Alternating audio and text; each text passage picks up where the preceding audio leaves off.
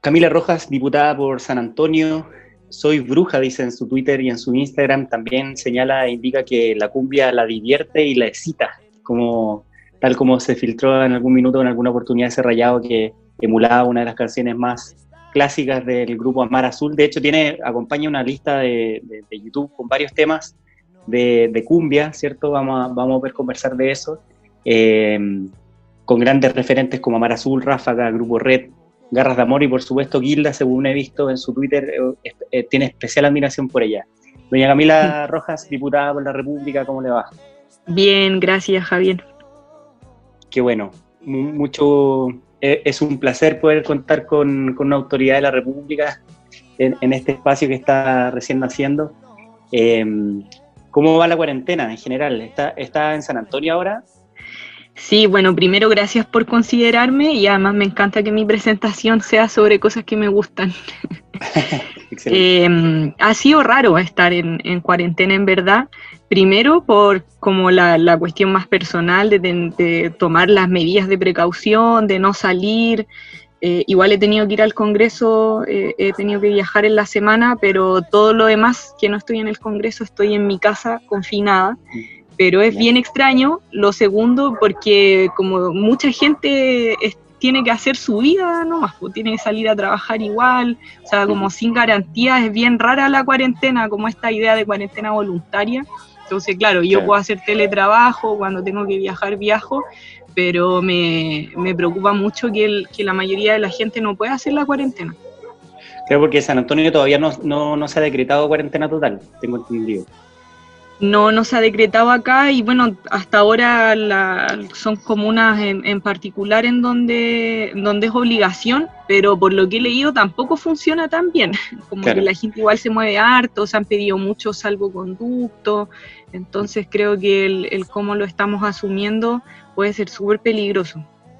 Sí, de hecho estaba viendo recién las noticias a propósito de la comuna de la Araucanía, que es una comuna que, o sea, una región que está especialmente afectada por esta situación. De hecho, varios muertos de entre ayer y hoy día han sido de esa región.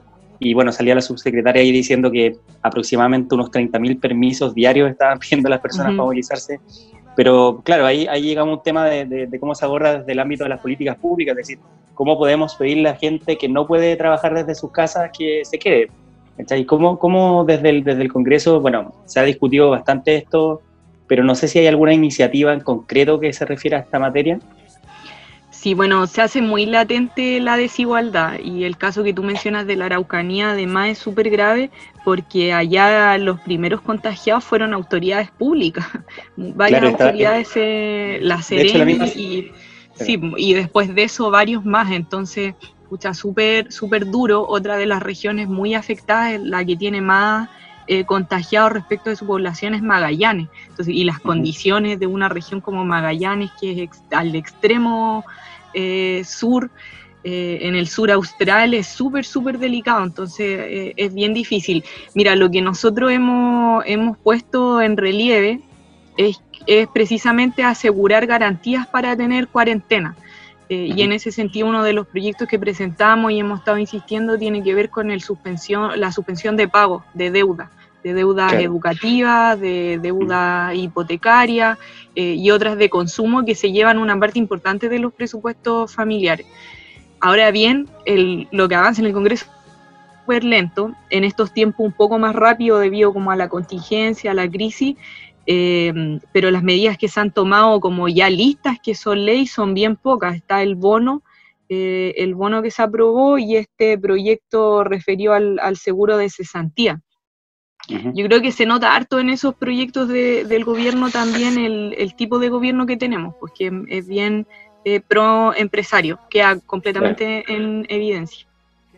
Sí, de hecho estaba leyendo a propósito de las mociones que aparecen acá en, en tu perfil de diputada, Camila, en, en la página oficial de la Cámara que precisamente uno de los proyectos de ley que se presentó el día 27 de marzo era esta, esta cuestión de la suspensión del cobro de aranceles y derechos de matrícula. Pero esto coincide además como justo con, con que hace un, unas semanas eh, atrás se había aprobado eh, el tema de la eliminación de la deuda del CAE en, en, el ICOM.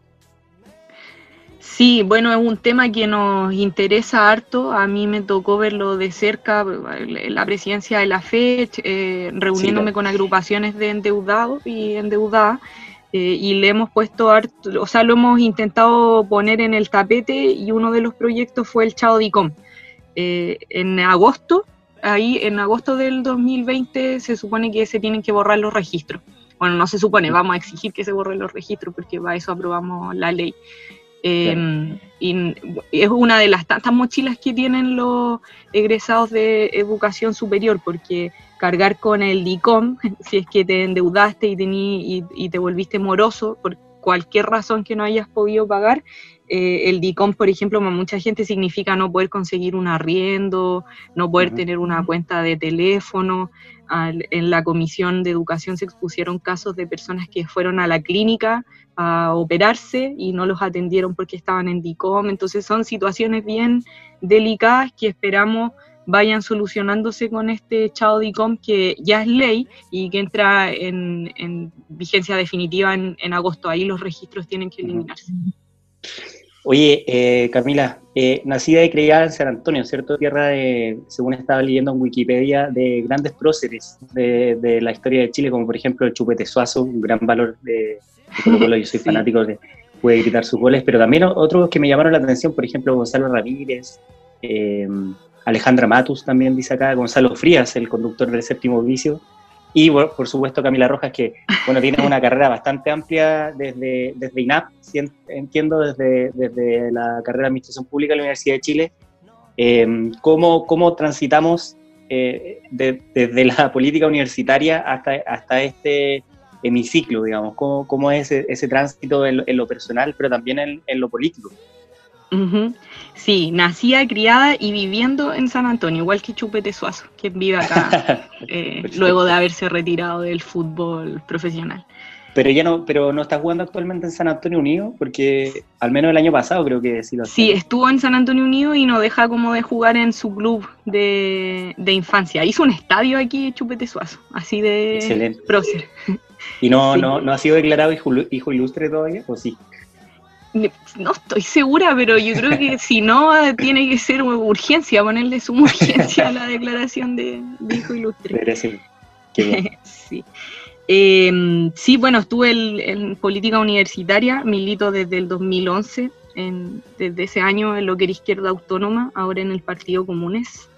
Y y bueno, igual mi, como mi generación, no sé si es la misma, es la, nuestra o no, estuvo muy marcada por, el, por el movimiento estudiantil, entonces...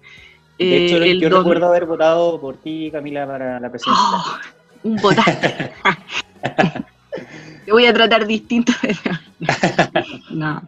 Eh, o sea, me marcó mucho el 2006, después el, cuando estaba en el colegio, el, el 2011 en la universidad después la fecha, el 2016, y además estuvimos muy marcados también por haber tenido como estos grandes dirigentes estudiantiles en su momento, la Camila, eh, Giorgio, eh, Gabriel, y de alguna forma igual ellos demarcaron un, camino eh, que tenía esta mm, arista parlamentaria, esta arista de diputados.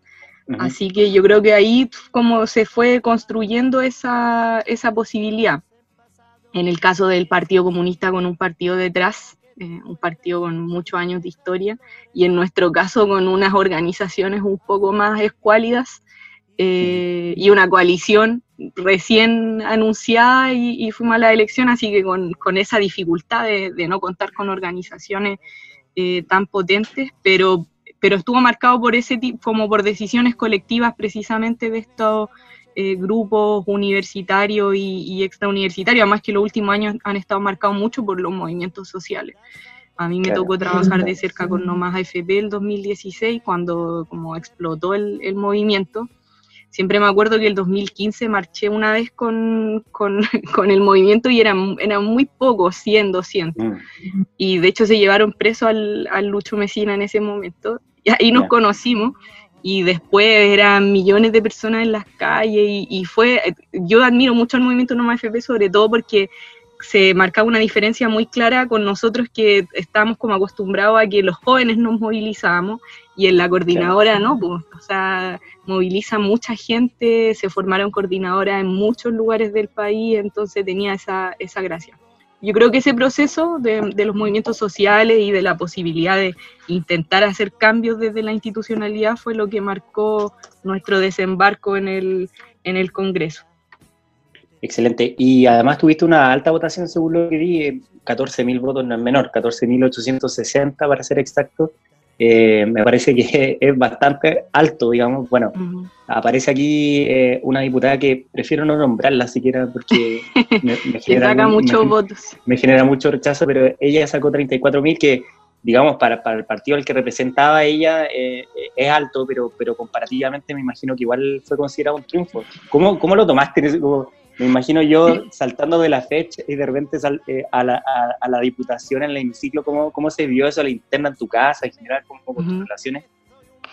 Sí, bueno, sobre los votos, efectivamente nosotros, como en el momento en que subimos la cantidad de votos y después de procesarlo un rato, siempre decíamos no tenemos idea de dónde salieron los votos, porque en verdad fueron muchos para el tipo de campaña que nosotros hicimos, que era poner calzones en las plazas con frases machistas, repartir unos cuantos panfletos y hacer una cantidad de palomas muy limitadas. Entonces, no se hizo, perdón Camila, no se hizo el, típico trabajo de padrón, digamos, que se hacía en la universidad. no, no. Pero básicamente, no había Excel. patio. no, igual hicimos puerta a puerta y, y, panfleteamos, pero en verdad bien precario en comparación con las campañas de los partidos tradicionales. Ahora, el Frente Amplio le fue bien, a la, a la Beatriz Sánchez le fue muy bien en la región. eh, y nosotros sacamos tres diputados en la región de Valparaíso y un senador. Entonces, en verdad, tiene que ver, por supuesto, con cada uno de nosotros y nosotras, pero también con que a la coalición le, le fue bien en la elección. Claro, exactamente. Jorge Brito también, y además, ¿quién? El senador La Torre, Juan Ignacio, que ah, es el, único senador. Y el otro diputado es Diego Ibáñez, pero que es por la otra parte de la región, que es el interior. Ah, Quinta Cordillera. O sea, incluye Quintero, Puchuncaví y Cordillera. Perfecto, ya. No, fue extraño. Fue extraño salir eh, electa. Yo, mira, yo creo, me confié en que éramos una candidatura competitiva, como me lo terminé creyendo, que, íbamos, que no nos iba a ir mal. Y siempre decíamos además que nos estábamos yendo como para que para perder, o sea, si no ganamos, igual queríamos que nos fuera decente, como que teníamos esa, esa era nuestra expectativa. Eh, pero yo siempre pensaba que era como un tercio de posibilidades de salir y dos tercios que no. Así que fue, fue sorpresivo igual. Pero también fue, como decía, fue muy sorprendente que a la VEA le fuera tan bien a lo largo de Chile, especialmente en nuestra región, entonces como que estaba muy vinculado al, proceso más, más general. Em, sí, fue, fue heavy ese, ese 23%, según entiendo, sacó la Beatriz y, que no lo anunció además ninguna encuesta. Nadie, y en algunas comunas incluso le ganó a Guillé, entonces era como, me acuerdo que me saqué una foto en ese momento que, que era como esa niña que y no lo... un meme, hizo un meme, una foto de un meme. Me agarré el cuello así. De ahí te lo voy a mandar para que tú lo Ya, lo, lo, vamos a difundir ahí por la plataforma de Ansiedad Constituyente. Oye, Camila, y... Dime. Perdón, dale, dale nomás. No, y te decía pues que, que, fue muy, me va a dar algo, ese meme, el, el que me va a dar algo. Entonces era por eso, porque en verdad era muy cuático que le estuviese yendo tan bien y en comunas de la región metropolitana súper populares, en Maipú, en Puente Alto, o sea, como que lo viví muy, muy intensamente ese momento y después cuando supimos que habíamos eh, salido electos estábamos muy contentos. Así que celebramos, además sacamos consejeros regionales, como que fue un momento de harta, de harta alegría, hasta que dije, voy a tener que estar viajando cuatro años. Ahí no me parece. bueno, pero la distancia entre San Antonio y Valparaíso no, no, es, tan, no es tanto. Mm, eso dicen los santiagueños, comúnmente. Sí.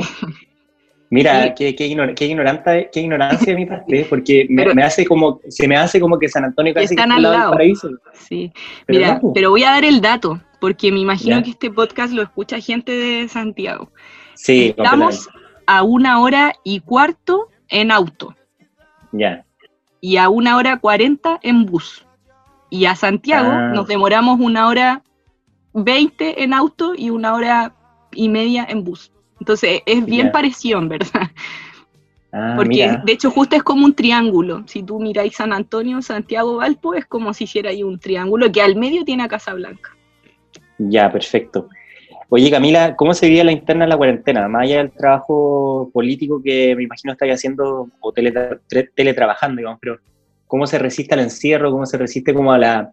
No sé si te ha dado como algún tipo de ansiedad a propósito de, no sé, de lo que pueda pasar con el virus, de enfermarte tú misma, de que tu familia también pueda contagiarse. ¿Qué, qué pensáis al respecto como más, más en el plano íntimo?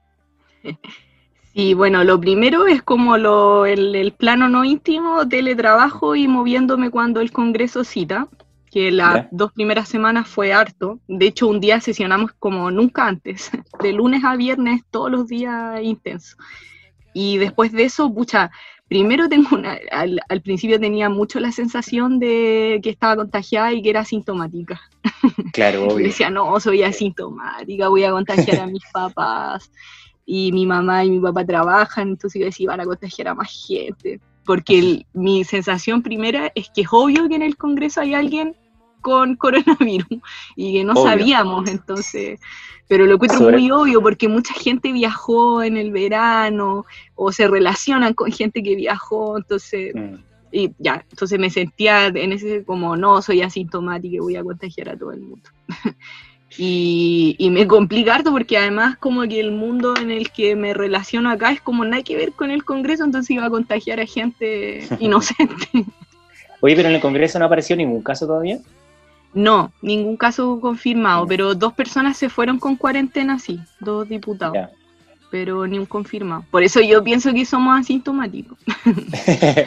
Oye, y el encierro en general, ¿cómo, porque yo lo que he conversado con, con, los, con les chiquillas que he conversado en los, en los casos anteriores, es más o menos que esto ha significado enfrentarse a uno mismo, ¿cierto? Como el encierro.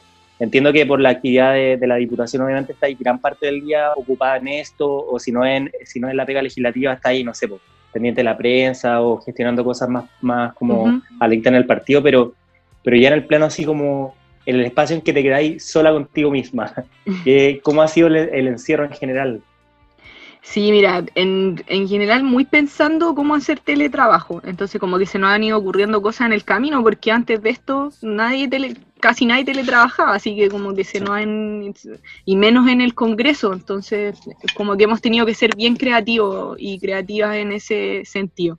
Pero luego de eso, como en los espacios de más soledad, pues intento hacer cosas porque mi cabeza como que no para de, pensar. Así que estoy leyendo. ¿Y qué hacía en general?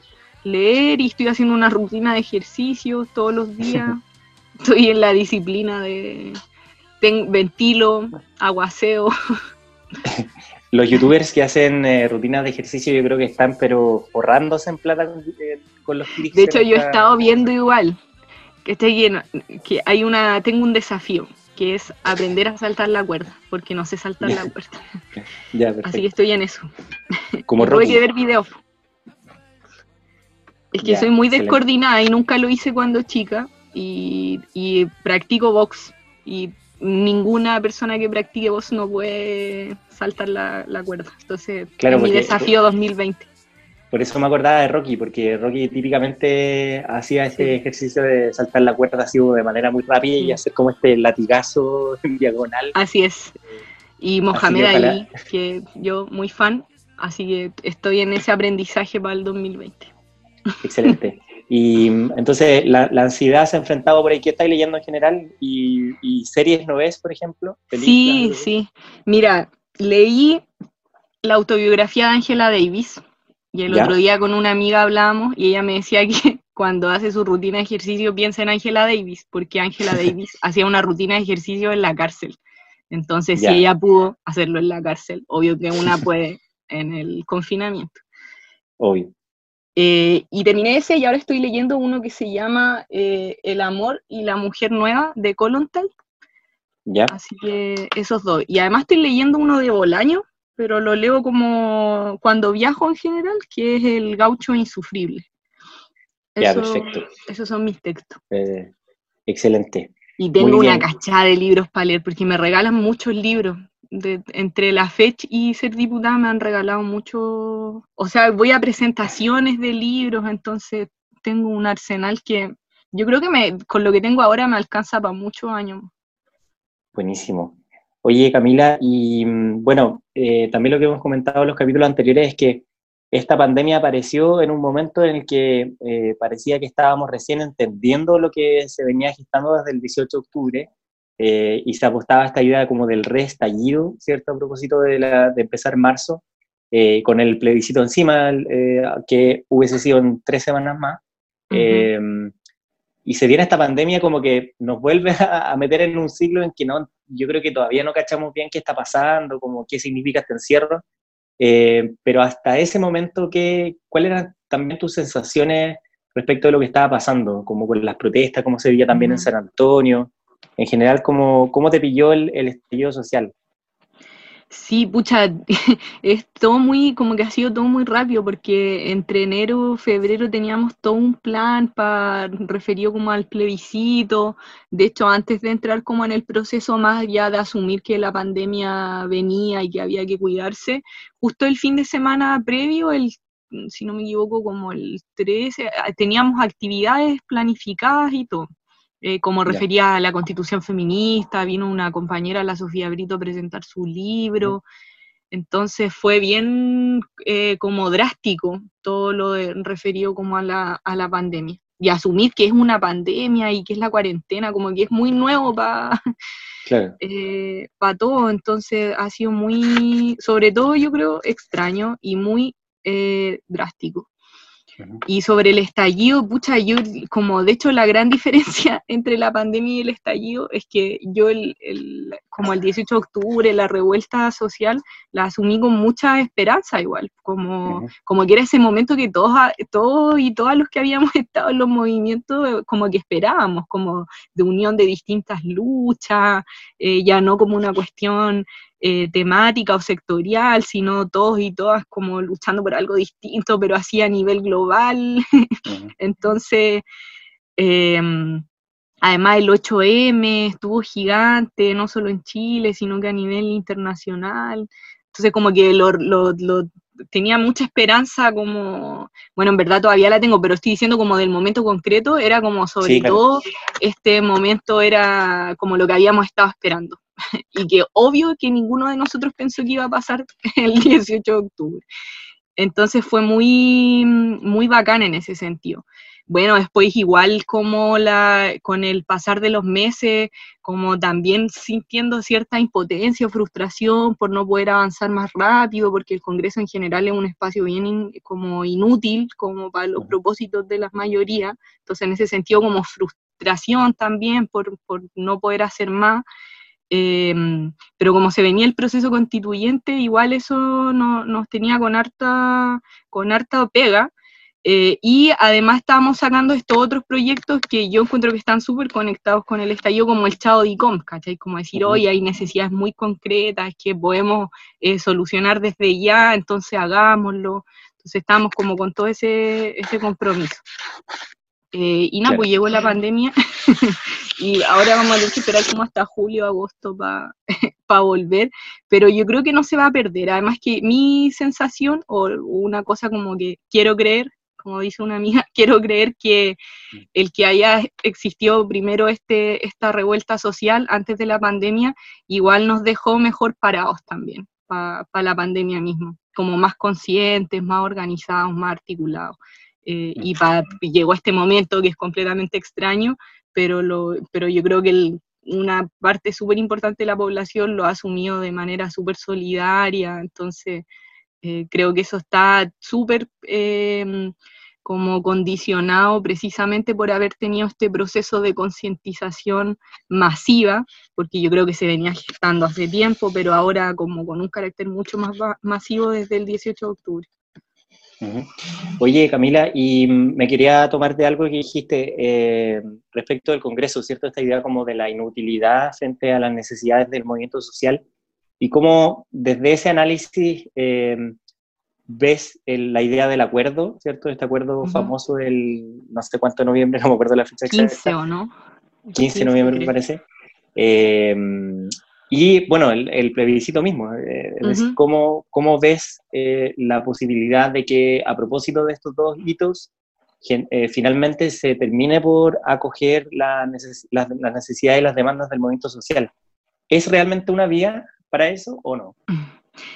Sí, mira, yo cuando, cuando conversábamos de la, de la, revuelta, de la revuelta previo al, a la pandemia, como que yo agrupaba en tres áreas, por decirlo así, el, lo que estábamos viviendo, que era como el, lo constitucional, con su salida de plebiscito, derechos humanos, una cuestión como que no podíamos perder de vista, y las demandas sociales como más concretas, por, ya, por agruparlo en, como de manera más esquemática.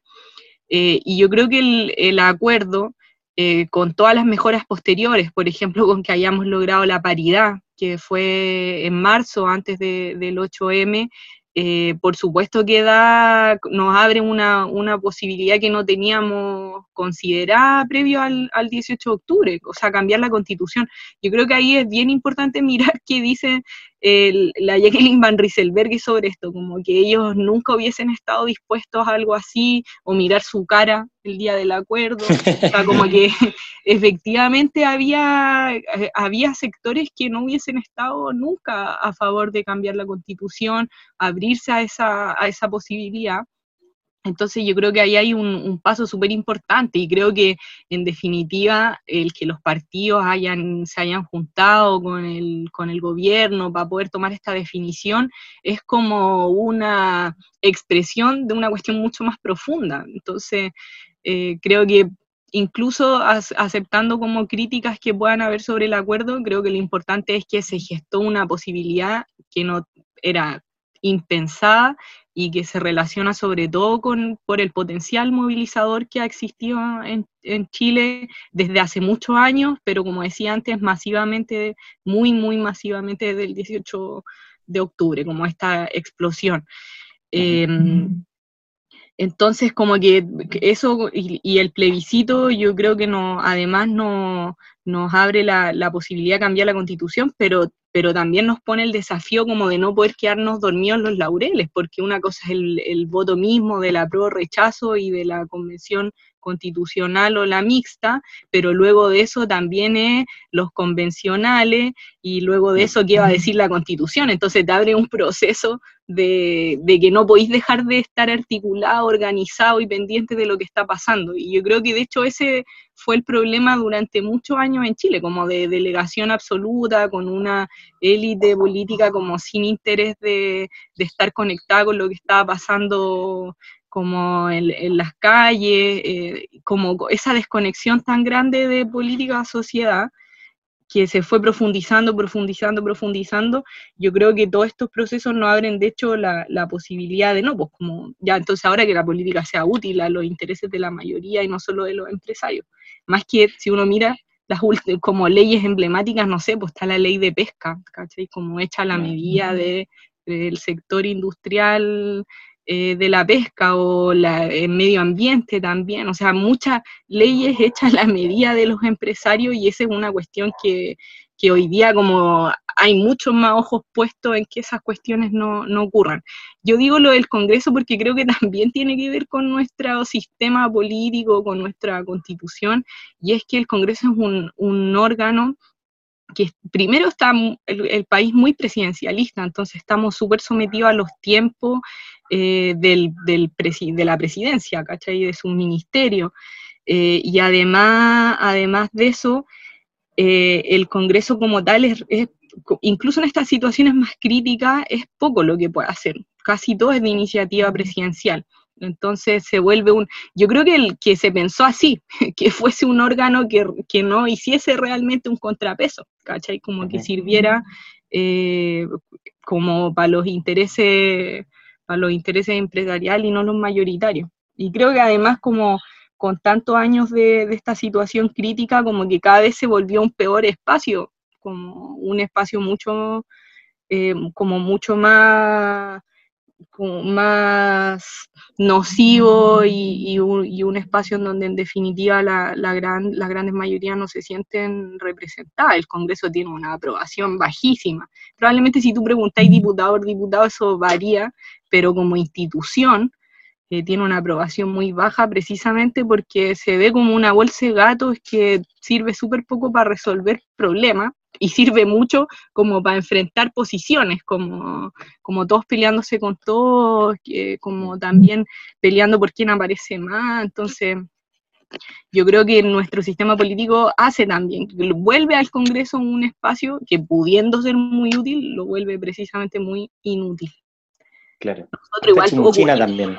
intentamos ocupar como todas las herramientas que, que hay y que se, puede, que se mm. pueden usar, pero la verdad es que son pocas. Por ejemplo, las herramientas de fiscalización, la comisión investigadora, la acusación constitucional, la interpelación, igual es, poco lo que tenéis para usar.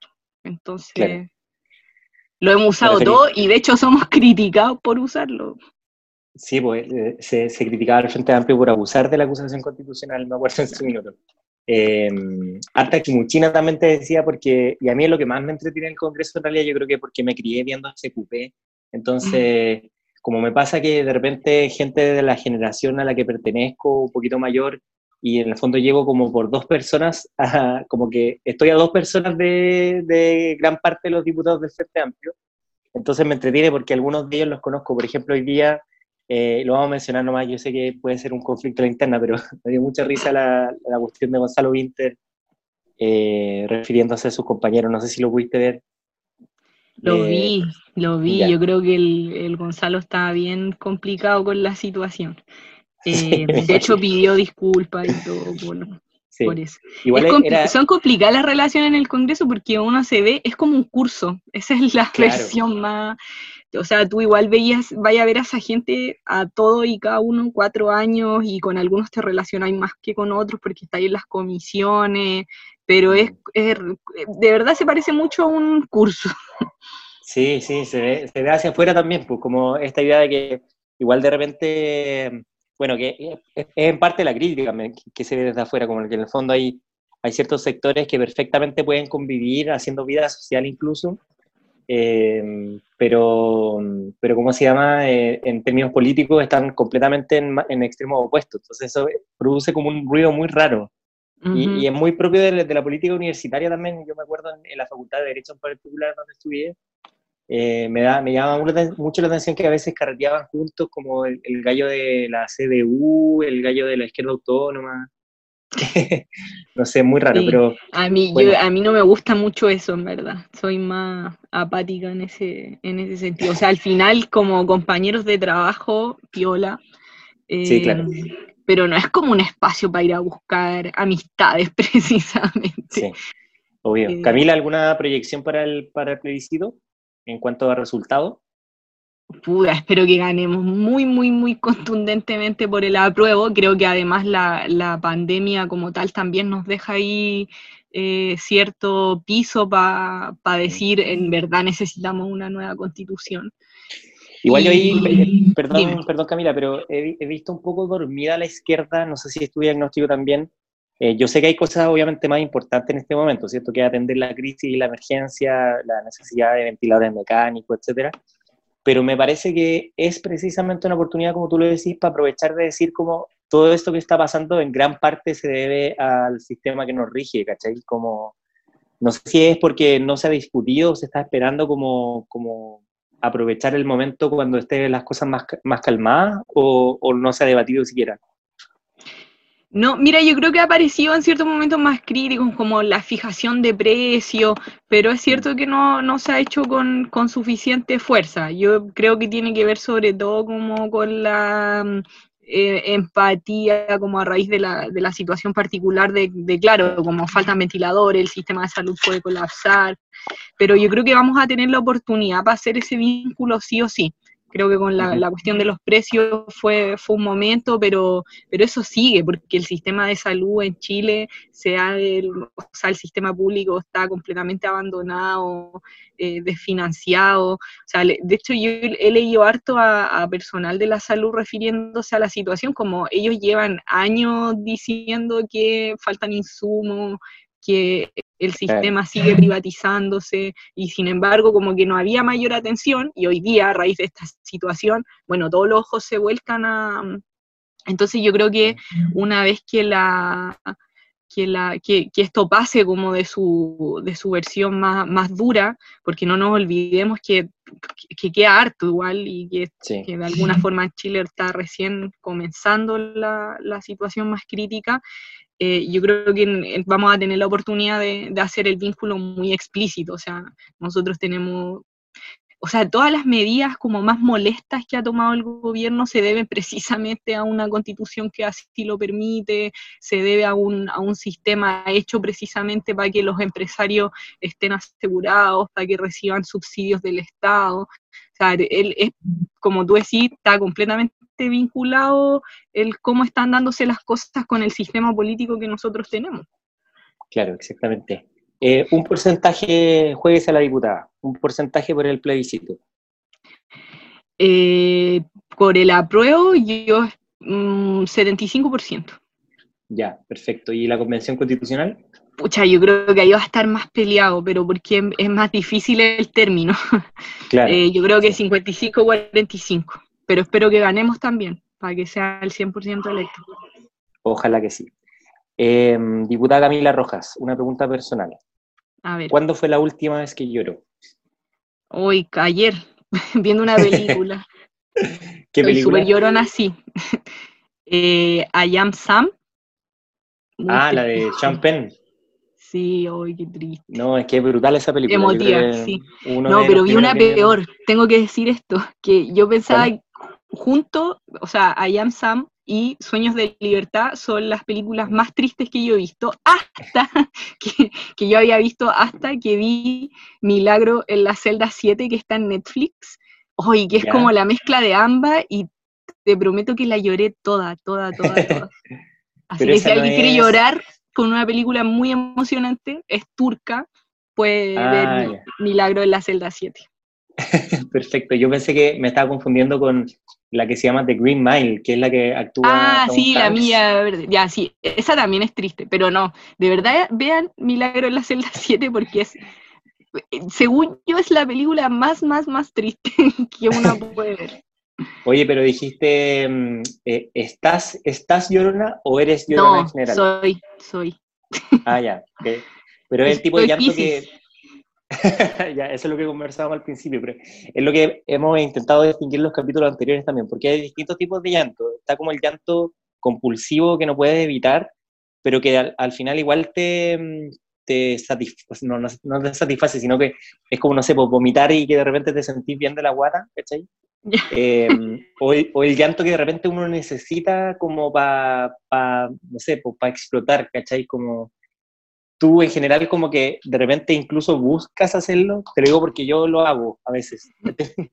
No, mira, mi versión es que me emocionan muchas cosas. Entonces yo veía rojo y toda la historia, o cuando Chile, no me acuerdo, no me acuerdo si fue un mundial o la Copa América, pero contaban las historias de vida de los futbolistas, y yo lloraba con toda la historia, como que me emocionan mucho las vidas, las situaciones. Oye, qué, qué momento en particular de rojo recuerdas así como el motivo?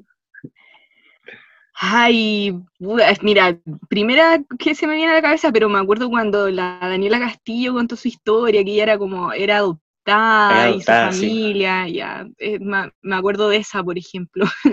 pero me acuerdo que y no, no me gustaba que el Rafa como que hacía llorar a los cabros, pero sí me emocionaba mucho su historia, como que él era, él era muy morboso, pero sí me gustaba como cachar sus historias de vida. Em, y con, y con la roja igual, así como, no sé, Gary Medelo, Arturo Vidal, hoy eh, Alexis Sánchez, que no iba al colegio hasta que, no sé, tenía ocho años, como, sí, full. No sé, no sé cómo se llama esa personalidad.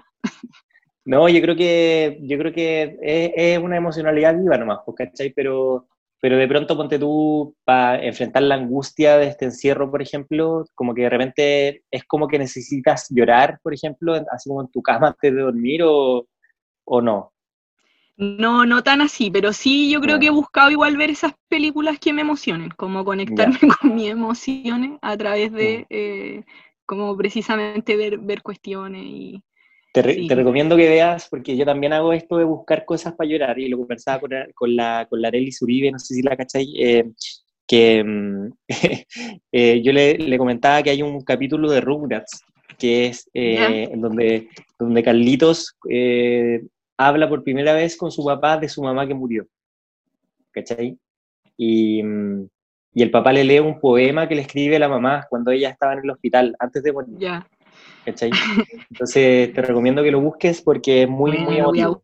Es como el tipo de cosas yo, que Yo veía los Rugrats, a lo mejor hasta lo vi, pero eh, demás. Tremenda serie que uno después de, de, de, 20 años se dio cuenta que era una serie muy adelantada en varios temas, como el feminismo, sí. varias cosas políticas. Sí, él, él leyó igual esa eh, como esos revisionismos de Rugrats y son bien interesantes. Aventuras en pañales, en su versión latina. Sí, oye Camila, em, otra cosa que hemos comentado en los podcasts anteriores son como algunos talentos ocultos, que en general yo le digo al, al invitado como, cuéntame qué, qué consideras tú que sea como un talento oculto o qué es lo que te gusta hacer en general que crees que a la gente no le gusta hacer. Pero eh, en esta oportunidad me voy a adelantar, porque me llama mucho la atención que en las dos descripciones de Instagram y de Twitter dice que eres bruja. ¿A qué te refieres con eso en concreto? Es que soy como súper buena para cachar situaciones. Como hoy esta persona, como que le pasa esto, o, cuando alguien me dice como adivina esto y, y le achunto, por eso, muy... Como que tenéis poderes que te permiten anticipar cosas. Sí, sí. ¿Pero se, se manifiesta concretamente en algo? ¿Tenéis, ¿Tenéis como sueños premonitorios o algo así? No, no, siempre es como antes, como, es que yo creo que tengo la intuición, soy como una señora, soy muy intuitiva. ya. Pero en verdad cuando hay gente que me dice así como, hoy te tengo que contar algo, como que me, me adelanto a las situaciones. Pero ¿sabes qué? Yo creo que es porque soy buena para ver tele.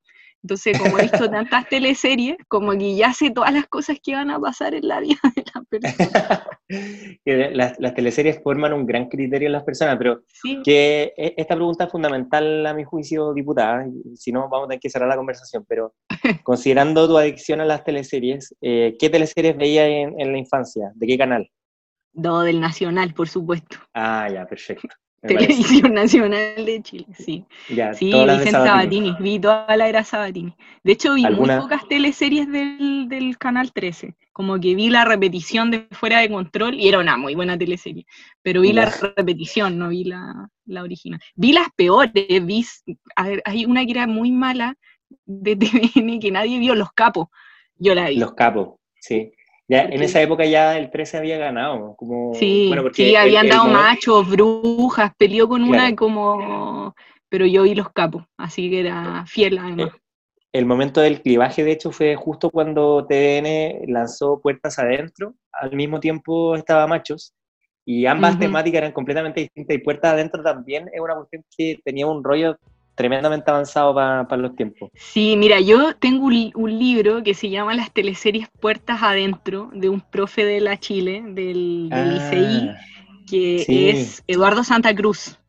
Y es un libro muy maravilloso porque de hecho se trata de las teleseries, de estas teleseries de las que estamos hablando y como cómo se conectan con eh, distintos momentos en Chile, como el, rollo político también que hay. Ya no voy a hacer spoiler, pero es muy interesante porque mediante las teleseries nos metieron ciertos inception clave a nuestra generación. Exactamente. las telenovelas cuentan dentro del discurso social de la, de la telenovela chilena de Eduardo Santa Cruz. Así es Excelente libro.